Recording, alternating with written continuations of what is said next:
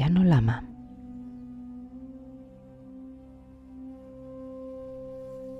Había cumplido 101 años. Era el lama más antiguo de esa región.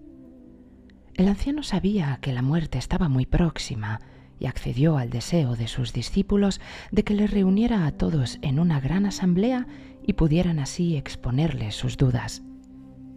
El venerable lama accedió a sus ruegos. ¿Quién era él para negarse?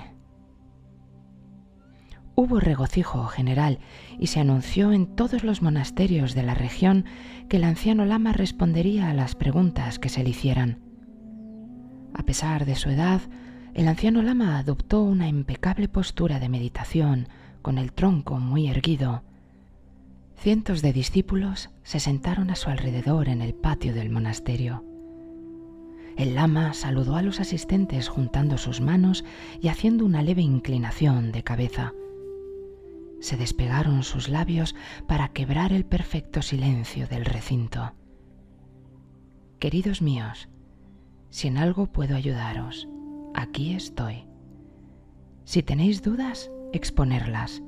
Si no hay preguntas, no hay respuestas. Uno de los asistentes preguntó, Venerable Lama, ¿hay destino o hay esfuerzo? ¿Debo dejar mi búsqueda al destino o hacer un esfuerzo?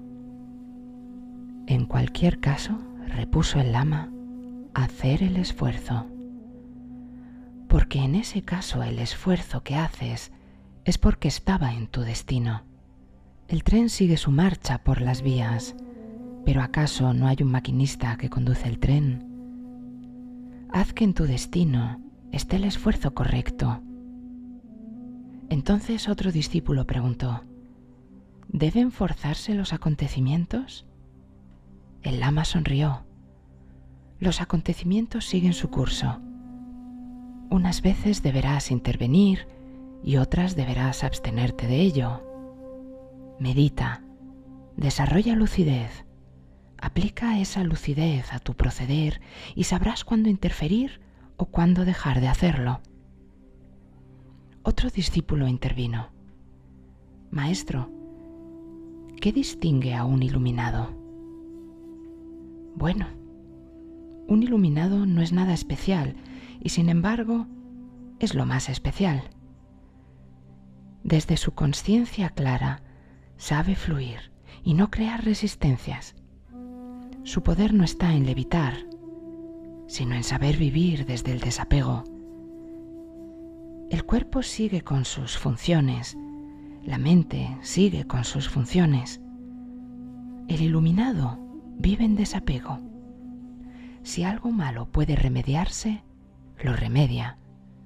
Lo que no tiene remedio, lo asume sin tensión, porque su actitud es equilibrada, vive la vida y espera tranquilamente la muerte, muy tranquilamente.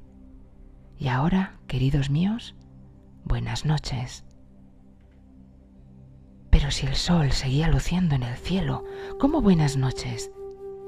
Apaciblemente, el lama había muerto vivió la vida equilibradamente y pacíficamente, abrazó la muerte. El sabio declara, cuando llegue la vida, vívela.